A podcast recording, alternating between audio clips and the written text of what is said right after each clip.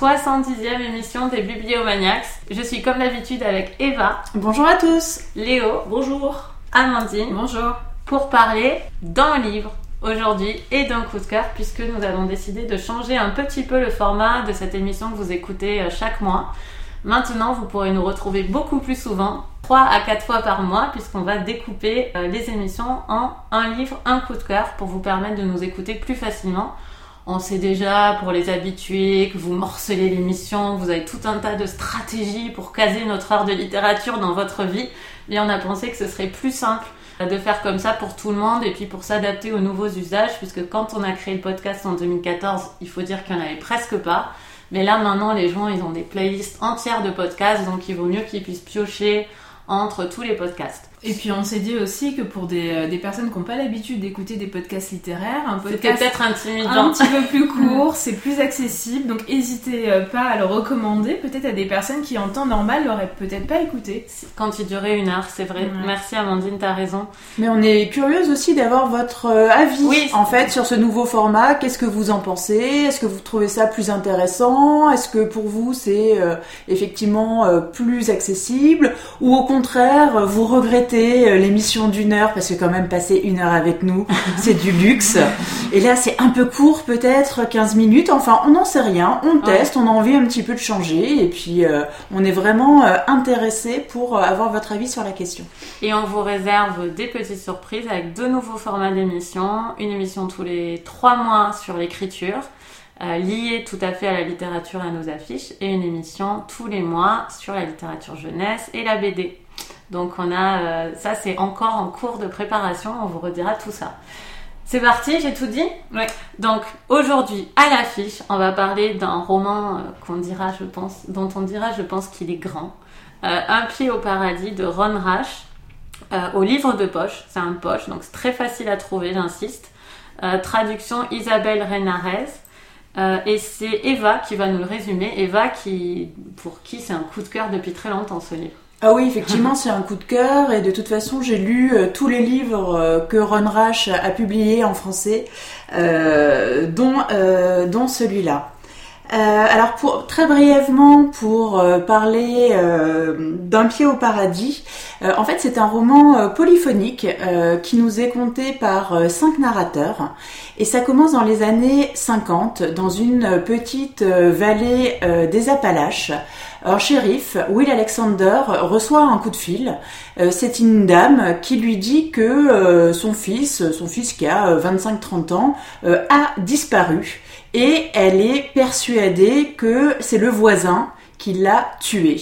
Et donc Will Alexander se saisit de cette information et veut mener l'enquête, mais il ne trouve aucun cadavre, il ne trouve aucun indice, et voilà il a quand même une intime conviction. Il a une intime conviction, bah, tout comme euh, effectivement la femme euh, qui l'a appelé au téléphone. Il y a de grosses suspicions, mais euh, quand on n'a pas de, de cadavre et qu'on n'a pas d'indice, c'est un peu compliqué de mener l'enquête. Et c'est pas un livre policier.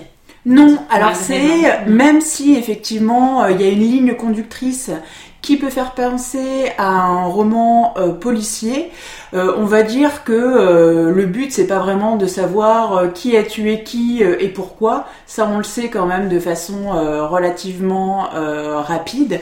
C'est plutôt un roman comme souvent avec la Run Rush, un roman d'ambiance, une atmosphère vraiment particulière et ce côté rural, ce côté microcosme en fait qu'on retrouve souvent dans l'œuvre de Run Rush.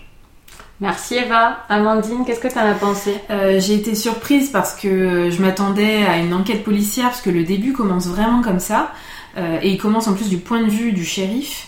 Et finalement, ça s'ouvre euh, d'une très belle manière à d'autres thématiques et ça a un côté presque roman social puisque ça aborde des thématiques autour de la famille, autour de, pour plusieurs des personnages, euh, du désir d'avoir un enfant, de la difficulté à en avoir un, de, euh, de vous en parliez de la ruralité ou en tout cas de, de des conditions de vie dans les années 50 euh, en pleine campagne aux États-Unis pour des personnes qui en fait ont même pas une voiture qui fonctionne, donc en fait ils sont complètement dépendants de leur terre. Et avec de un réseau, un tissu social qui est pas très développé en fait, assez assez isolé. donc c'était c'était très intéressant de voir comment finalement le roman offre d'autres thématiques que celles à laquelle on s'attendait. enfin moi je l'ai lu en tout cas de manière très rapide parce que euh, j'avais j'avais envie de, de, découvrir ce qui allait se passer pour chacun des personnages pas une envie euh, au sens comme tu le disais Eva de l'enquête de savoir parce que ça on le sait vite et c'est pas forcément ce qui nous tient. Ce qui nous tient c'est euh, c'est l'histoire de ces personnes c'est leur ce qui les fait bouger ce qui les ce qui est important pour eux ce qui donne du sens à leur vie euh, et, ce que j'ai beaucoup aimé, c'est qu'à la, à la fin, enfin sans, forcément beaucoup dévoiler de choses, c'est aussi que on, a une thématique et une thématique autour de la nature, autour de euh, de l'environnement qui s'ouvre, euh, qui est celle d'un village qui va disparaître et, et, qui fait disparaître d'autres choses dans la vie de ces personnages et en fait, ça m'a beaucoup fait penser quand on avait parlé euh, du chant de la Tamassie à ce que Eva disait, parce qu'Eva elle connaît bien Ron Rash. Euh, Personnellement, j'ai un, selfie avec lui, effectivement. tu disais en fait qu'il euh, avait une dans, dans, ses livres une thématique de l'eau qui était très importante. Oui, très, très tout à fait. Et en fait, c'est on, le sent vraiment l'eau mm. l'eau qui est là pour nettoyer certaines choses, pour permettre mm. de euh, à la fois de cacher, mais aussi dans, dans, un sens positif, de passer à autre chose. Mm. Euh, donc il y a quelque chose de nostalgique à travers l'eau, et il y a aussi quelque chose qui, est, qui permet d'avoir une autre vie, de l'espoir, autre, un autre monde en fait, grâce à ça. Et, et bon, bah, moi, tout m'a tout m'a très intéressé. Euh, j'étais très touchée par tous les personnages qui euh, sont tous euh, profonds et il y a une forme de simplicité dans la manière dont ils sont racontés. Et, en fait, j'ai aucun bémol sur cette, cette lecture. Oh là là, ah, magnifique pour notre 70e émission. Léo, qu'est-ce que t'en as pensé toi? Quel bonheur. Oui, c'est ça. Moi, c'était mon premier run rash, qui était pourtant un auteur que j'avais envie de lire depuis très longtemps. J'ai choisi mm. celui-ci un peu par hasard parce que j'en avais pas spécialement entendu parler. Et euh, effectivement, donc pour toutes les raisons mm. qu'Amandine a, a évoquées, euh, j'ai été totalement séduite, totalement happée. Déjà par la construction du récit, c'est vrai que le fait que le, le, récit soit découpé en cinq parties avec à chaque fois un point de vue différent, permet vraiment de, redécouvrir l'histoire sous un autre angle et de rentrer à chaque fois de façon euh, de plus en plus approfondie dans la psychologie des personnages, dans, leur raison, euh, leur raison d'agir. Il euh, n'y a pas de, gros rebondissements dans l'histoire. C'est vrai que dès le début, on a quand même un certain nombre d'éléments qui permettent de comprendre ce qui s'est passé, mais on va quand même avoir un regard qui va évoluer. puisque chaque personnage va raconter les choses à sa manière et surtout, chaque personnage n'a pas les mêmes motivations. On en a certains qui sont portés par un désir très fort euh, de, maternité, par exemple. Donc il y a un thème très important dans le roman. J'ai trouvé très très belle la façon dont Ron Rash en parlait. Euh, les, relations, euh, les relations de couple, les relations parents-enfants sont vraiment abordées sous un angle qui m'a beaucoup plu. On a aussi ce côté rural que j'ai également apprécié, donc avec des, descriptions de la nature, mais pas seulement, aussi la description du quotidien de cette petite bourgade, les relations entre les habitants, comment, euh, évoluer dans, ce contexte-là aussi, c'est-à-dire qu'on a des, personnages qui n'ont pas forcément beaucoup d'éducation, mais qui cherchent aussi à s'élever d'une certaine manière, mais euh, on constate qu'il est finalement très difficile de sortir de, ce microcosme dans lequel, euh, dans lequel ils ont grandi. Le personnage du shérif est aussi très intéressant par ses relations avec sa femme, par euh, son éducation, puisque lui est issu justement d'un milieu d'agriculteurs. Et, il a cherché justement à en sortir, mais on s'aperçoit que finalement il, finit toujours mm. par y revenir. Et puis, bah, de toute façon, Amandine a déjà dit beaucoup de mm. choses, hein, donc je vais pas forcément tout répéter, mais le thème de l'eau aussi qui m'a mm. beaucoup plu. Donc, l'eau qui arrive est du passé, faisons table rase, repartons mm. sur autre chose. Donc vraiment tout un tas d'éléments qui, euh, qui sont merveilleusement imbriqués les, uns aux autres, une construction euh, très intéressante et un style d'écriture qui m'a aussi beaucoup plu. Euh, le roman a quelque chose de très viril, mais en même temps beaucoup de sensibilité, donc j'ai vraiment apprécié ce mélange qui, qui me donne vraiment envie de découvrir d'autres romans de l'auteur c'est un roman, euh, je vais parler, c'est un roman fantastique. Euh, je suis complètement émue en fait d'avoir lu ce roman. Euh, ça faisait longtemps que j'avais pas eu une telle euh, sensation de réussite totale d'un roman que j'ai lu. Et pourtant, je suis plutôt enthousiaste sur plein de livres dont je vous parle, mais celui-là, je sais pas, il m'a, vraiment mis une bonne claque. Euh, c'est un livre merveilleux. Euh, en fait, comme tu le disais, oui, c'est, vrai, j'avais pas pensé que c'est un livre, euh, il y a un côté âpre un peu qu'on associerait au masculin. Et en même temps, j'y ai lu la, sans doute la meilleure scène d'accouchement, tout auteur confondu, autrice confondue. Je n'ai jamais lu une scène aussi bien écrite sur ce qu'est la douleur même, le, la façon dont il décrit ce que ça fait me laisse penser qu'il est vraiment à l'écoute de ce qu'on lui raconte. ce Il est type. sage-femme, euh, Ron Rush. C'est l'écriture on the side. Bah, non, mais même, même je pense qu'il y a des sages-femmes qui sauraient pas aussi bien ce que ça fait si elles ne l'ont pas vécu. Mais lui, je sais pas. Tu sens que il... pour moi, ça, c'est quand même cette scène m'a fait me dire que ce type est vraiment à l'écoute, quoi. Il y a une est à l'écoute Mm. profonde de ce qu'on lui dit sur la vie. Parce Mm. que pour arriver à écrire une scène comme ça quand t'es un homme, euh, c'est quand même chapeau, quoi. Euh, J'ai trouvé les personnages euh, magnifiques, tous magnifiques, hyper équilibrés. Même les choses qui paraissent un petit peu incroyables, et c'est ça qui est génial, sont finalement très logiques dans la narration. Euh, je veux pas du tout raconter la dernière partie, mais tout s'imbrique parfaitement. Il y a une, Il y a une justesse, une évidence des comportements des personnages. Il y a une logique interne du récit qui est absolument euh, implacable. C'est magnifique. Et je veux saluer le travail euh, de donc c'est Isabelle Renares qui a traduit ce livre parce qu'il me semble qu'elle a inventé une langue dans ce livre qui moi je l'associe pas à une région particulière mais c'est un phrasé une façon de parler particulière moi je suis je, ça me fait pas penser à comment parlent les gens à la campagne vers chez moi. Je pense pas que ça te fasse pas penser à ça non plus. Mais pourtant, elle a créé une espèce de façon de parler qui passe quoi. Je sais pas, elle, elle a parce que ça peut pas être comme ça en anglais. Elle a dû retourner Mm. des phrases pour faire ce phrasé là. Euh, c'est un travail formidable, c'est vraiment formidable. C'est impossible que ça vienne du texte original. C'est vraiment un travail d'écriture de, de fran- du français qui est remarquable. Je, je suis, enfin, de bout en bout, c'est une réussite. Euh, je, je recommande avec des larmes dans les yeux. Il faut absolument que vous lisiez ce La voix cassée. C'est vraiment euh, une trouvaille incroyable. Et d'ailleurs, à propos de l'écriture, euh, les cinq parties sont, sont écrites dans des styles un peu différents aussi. Mhm. C'est vrai que chaque personnage a sa façon de. Oui, s'exprimer. et puis il parle de ça Et- puisque l'inspecteur s'adapte quand Voilà. il va voir les gens la première fois pour essayer d'avoir le max d'infos. Il met en avant qu'il vient de ce milieu-là et donc il change sa façon de parler et c'est une bonne façon d'introduire cette façon de parler pour les narrations suivantes. J'ai trouvé que c'était hyper avec eux. Ouais. ouais. Ouais.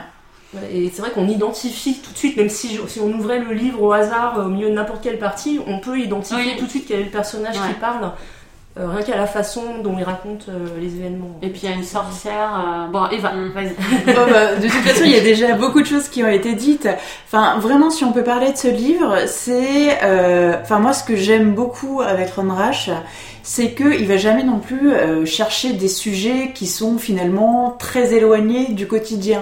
Là, euh, on nous parle effectivement euh, d'un désir d'enfant, euh, potentiellement d'une histoire euh, d'adultère, euh, d'un crime, euh, de problèmes entre voisins. Enfin, finalement, c'est des choses, euh, ouais, qu'on peut avoir dans dans plein de romans. Il y a rien de super Ouais. original, il y a rien de révolutionnaire, et pourtant, je trouve qu'il y a un attachement au personnage, une incarnation vraiment dans cette histoire, une façon de construire ce microcosme, de s'appuyer sur les éléments.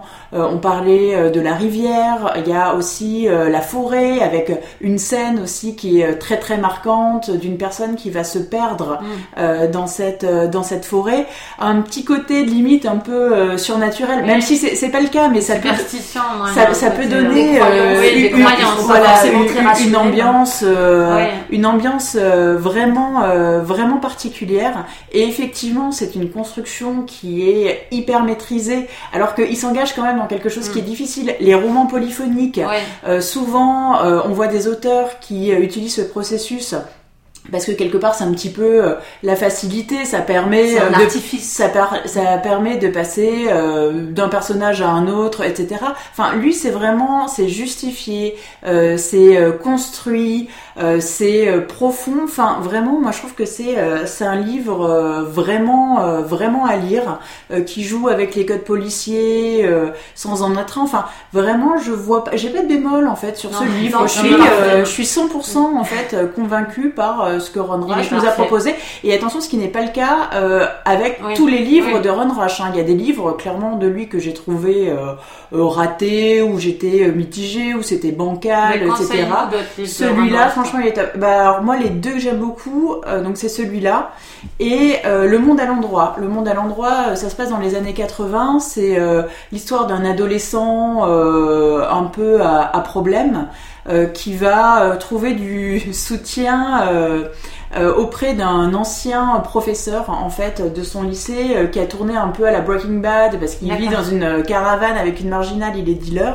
Donc il y a cette histoire en fait, une sorte de roman d'apprentissage en fait. avec euh, avec ce lycéen et euh, tout autour il y a un peu les bandits euh, white trash euh, locaux. Et en fait tout ça va venir enfin il va y avoir un impact en fait entre entre ces deux histoires. Et on retrouve un thème l'autre grand thème en fait de Run Rash. Donc il y a cette fameuse rivière le thème de l'eau. Et il y a la guerre de sécession. Et c'est la guerre de sécession on le retrouve dans la moitié si c'est pas les trois quarts en fait de ces romans c'est toujours des bourgades où on sait que pendant la guerre de sécession, il y a eu des drames, euh, qu'il y a eu euh, des familles à ce moment-là qui se sont euh, opposées, Mm. et finalement, euh, on voit que euh, 100 ans ou 150 ans plus tard, il y a toujours, il y a toujours effectivement un impact sur la vie contemporaine. Bah, merci Eva. Donc maintenant, on a un coup de cœur par émission. Euh, c'est le coup de cœur de Léo sur cette émission. Mais juste avant de passer à ton coup de cœur, je voulais, on voulait recommander avec Amandine pour aller plus loin sur le, sur le livre de Ron Rash. Le podcast Le village noyé de Tignes, c'est l'épisode qui s'appelle comme ça, Le village noyé de Tignes de Magma, ça c'est le nom du podcast, qui vous parle d'une vallée euh, qui a été euh, envahie par les eaux euh, avec la construction d'un barrage et ça nous a fait toutes les deux Ouais. beaucoup penser à cet épisode puisque tout le livre de Ron Rash il y a ce côté, euh, ce- ce- cet événement énorme et apocalyptique qui va se produire dans cette vallée. Et puis Mag- Magma est un très bon Magma podcast est, un, en plus. ouais, Magma est un très bon podcast par ailleurs. Euh, Léo, quel est ton coup de cœur s'il te plaît? Alors Eva, tu parlais euh, de la guerre de sécession et Mm. du sud des États-Unis. Donc mon coup de cœur, c'est euh, un roman qui s'appelle Jubilee de Margaret Walker, qui est un roman assez peu connu, curieusement, euh, qui a été publié dans les années 60 et, euh, et qui raconte en fait euh, alors la période qui a précédé la guerre de sécession, la guerre de sécession et la reconstruction qui a suivi, mais plutôt du point de vue des esclaves. Donc c'est un peu, euh, c'est d'ailleurs écrit sur la, sur la couverture du livre, un- une sorte de autant on emporte le vent, mais du côté des esclaves et des noirs. Et j'ai trouvé cette comparaison assez pertinente. Euh, puisque euh, en fait euh, on, retrouve beaucoup d'éléments qui sont également présents dans Autant on emporte le vent, mais les, deux romans sont parfaitement cohérents, mais effectivement on a un autre point de vue qui permet d'apporter un autre éclairage qui est tout à fait intéressant. Donc on va suivre dans ce roman le personnage de Viri. Viri, alors qui est en fait l'arrière-grand-mère de l'auteur donc de Margaret Walker, euh, qui était euh, qui était esclave, mais qui avait aussi la particularité d'être métisse puisqu'elle était la fille d'une esclave noire et, euh, et du maître de la plantation. Donc euh, elle a grandi, euh, elle a grandi donc sans sa mère qui est morte, euh, qui est morte assez tôt en fait quand Virée était petite, et donc elle a été élevée par la communauté noire, donc des esclaves qui vivaient autour d'elle, et elle est devenue domestique donc dans la maison du maître. Et, euh, et donc à travers le personnage de donc on va découvrir la vie de la plantation, donc avant la guerre de sécession, du point de vue des esclaves, mais pas seulement, parce qu'on apprend aussi à connaître euh, donc les personnages blancs, donc toute la famille du maître, euh, le régisseur, d'autres personnages, donc des voisins qui gravitent autour de cette plantation. Donc on a vraiment un aperçu finalement assez, précis, assez factuel même par moment de ce qu'était la vie vraiment à cette époque-là. Ensuite, on a une deuxième partie donc consacrée à la guerre de sécession. Donc on a pas mal de repères historiques, hein, donc on revient sur un certain nombre de, batailles et d'événements qui se sont produits. Et enfin, une troisième partie donc consacrée à la reconstruction, c'est-à-dire la vie, donc notamment des esclaves après la fin de la guerre et après l'émancipation. Voilà. Donc Viri sert de fil conducteur au récit, mais elle n'est pas présente tout le temps. Donc il y a plein d'autres choses dans ce roman. Et, euh, donc j'ai trouvé que c'était euh, c'était un roman déjà très agréable à lire, c'est très bien écrit. On a vraiment une force qui se dégage de l'écriture et, euh, une fluidité aussi dans, l'aspect romanesque, dans, dans, le déroulement de l'intrigue qui fait que le roman se lit très facilement. Et à côté de ça, évidemment, on a, euh, bah, on a l'esclavage hein, qui est vraiment, euh, qui est vraiment là aussi décrit dans toutes ses dimensions. On voit vraiment ce qu'était la vie d'un esclave dans la plantation. On s'aperçoit que bah certes, euh, il y avait quand même euh, quelques bons moments, mais évidemment, voilà, les journées étaient euh, étaient très très dures. Enfin, c'était le travail permanent, l'oppression des maîtres. Le roman est assez dur par moments. Il y a quand même des scènes où des esclaves se font fouetter, où ils sont poursuivis par des chiens lorsqu'ils essayent de s'échapper. Donc tout ça n'est pas édulcoré, mais malgré tout, c'est pas voyeuriste. Hein, c'est quand même fait avec une certaine poésie qui permet de, au roman de rester supportable. Et puis l'autre aspect, c'est après donc l'émancipation, ben on s'aperçoit et on le sait, hein, mais on s'en rend bien compte à travers le roman que euh, bah, la liberté, euh, la liberté a un prix et que euh, bah, la vie de tous ces esclaves affranchis n'est pas devenue plus facile pour autant. Et on va suivre donc la quête de Viri, dont le seul, le seul objectif finalement, c'est de pouvoir s'établir avec son mari et ses enfants, pouvoir mener une vie tranquille, une vie prospère, mais qui malheureusement va être confronté au racisme, euh, au racisme ordinaire et aussi aux actes plus violents commis par le Ku, le Ku Klux Klan. Excusez-moi, j'ai toujours du mal à le dire. Qui, euh, qui naît à cette période, euh, voilà, dans, dans, le sud des États-Unis. Euh, donc on a un très beau personnage, Viri, euh, le thème de la maternité aussi qui est, euh, qui est abordé de façon très convaincante dans le roman. C'est très beau la façon dont Viri, euh, dont Viri interagit avec ses enfants. Et le dernier point que je voulais aborder, c'est l'importance donc de l'éducation. Viri n'a pas appris à lire, elle le regrettera toute sa vie, et donc elle a envie évidemment que ses enfants puissent aller à l'école pour ne pas rester analphabète. Voilà. ne vous inquiétez pas, je vais pas raconter tout le roman, hein, mais on n'a euh, aucune inquiétude. Ça c'est vraiment un visage hyper serein. C'est vraiment la trame et puis euh, à côté de ça, bah, on va vraiment découvrir des mm. personnages qui sont très très bien croqués. Je, vais lire, je pense, parce que ça fait plusieurs fois que j'en entends parler. Euh, je pense bah, moi j'en ai entendu parler pour la première fois mm. il y a deux semaines et je suis très surprise parce que c'est vraiment une période qui m'intéresse. C'est un roman qui a quand même une certaine ampleur. Donc je suis très surprise qu'il soit pas plus connu. Euh, voilà. il est bah, édité en poche hein, euh, chez Point. D'accord. Ben, merci Léo. Tu lis quoi en ce moment Léo? Alors en ce moment je lis euh, Blonde de ah. Joyce Carol Oates. Joyce Carol Oates c'est une romancière avec laquelle j'ai du mal. J'ai, enfin, j'avais essayé plusieurs romans d'elle voilà, que, mm. que j'avais abandonné parce que mm. j'arrivais pas à rentrer dedans. Et là, Blonde, euh, ça a été tout de suite une évidence. Il passe très, très bien. C'est un de ses meilleurs. Ouais, Par contre, euh, il est comme ça. Il est énorme. Il est gros, mais ça suit Plusieurs fois, je vous ai dit quand voulait, que je voulais qu'on en parle, mais à chaque fois, il est trop long, on n'arrive pas à le caser dans la, dans la fiche. Bon, bah, en tout cas, peut-être un futur coup de cœur, ce sera l'occasion qu'on le mentionne quand même, si ça t'a plu. Euh, merci Léo, on espère que ce nouveau format d'émission vous a plu et on vous retrouve la semaine prochaine pour la 71e émission. On parlera de Girl d'Edna O'Brien et il y aura le coup de cœur d'Eva. À très vite, bonne lecture. Au revoir. Au revoir.